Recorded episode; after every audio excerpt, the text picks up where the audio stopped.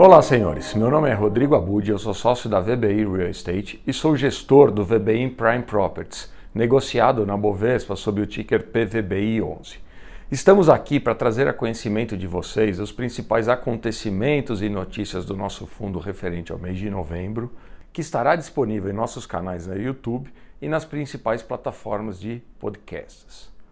Como principais acontecimentos, devemos destacar o seguinte: a cota teve uma remuneração de 56 centavos né, pelo quarto mês consecutivo, o que não é nenhuma surpresa, dado a estrutura que foi desenhada quando da segunda e última oferta, subordinando a taxa de gestão da VBI à distribuição mínima dos 56 centavos.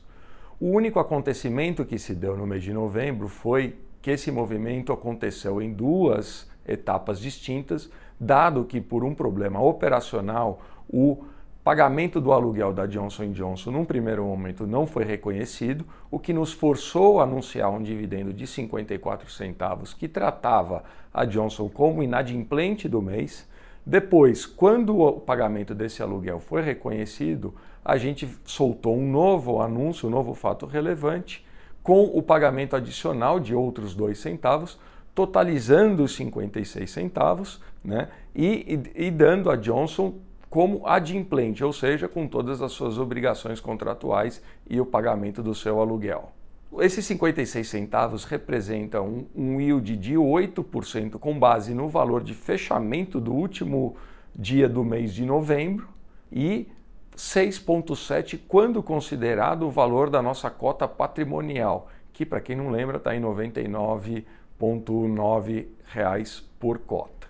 Como principais notícias dos nossos edifícios, nós devemos destacar o seguinte: no Faria Lima, que a gente tinha anunciado em nosso último relatório, o aviso de desocupação do 11º andar por parte da ARB Capital, nós avisamos que já estávamos em tratativas para negociação, repondo o inquilino para esse andar.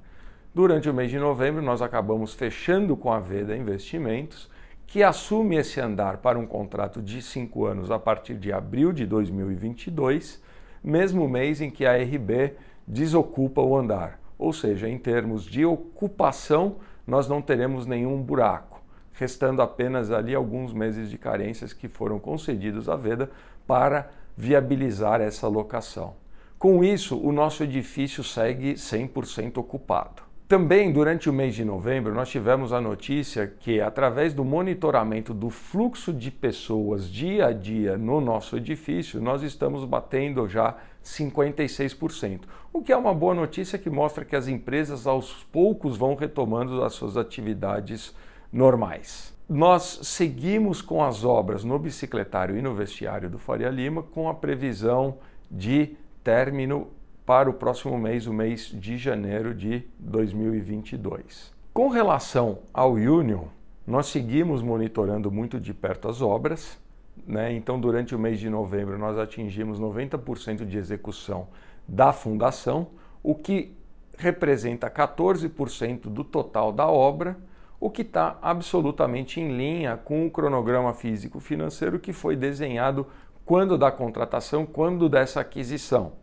Então a gente segue ali no curso normal da obra, lembrando que a gente tem um pagamento de uma segunda parcela agora para janeiro de 2022, cujos recursos já se encontram disponíveis no caixa do nosso fundo. Com relação aos vencimentos contratuais, não tivemos grandes movimentações. Lembrando que a grande parte dos nossos contratos vencem após 2025, para ser mais preciso, 79% deles, né? e que as principais renegociações contratuais já se deram aí durante o ano de 2021.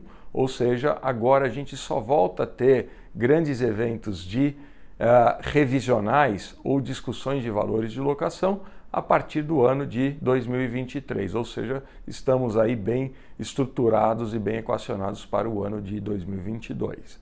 Por hora, são essas as principais notícias do nosso fundo. Né? Lembrando que, para quem permanecer com alguma dúvida, estamos sempre disponíveis nos nossos canais de RI, com os nossos contatos sendo facilmente encontrados no nosso site ou também no site do VBI Prime Properties. Estamos aqui à disposição e nos vemos o mês que vem com mais informações.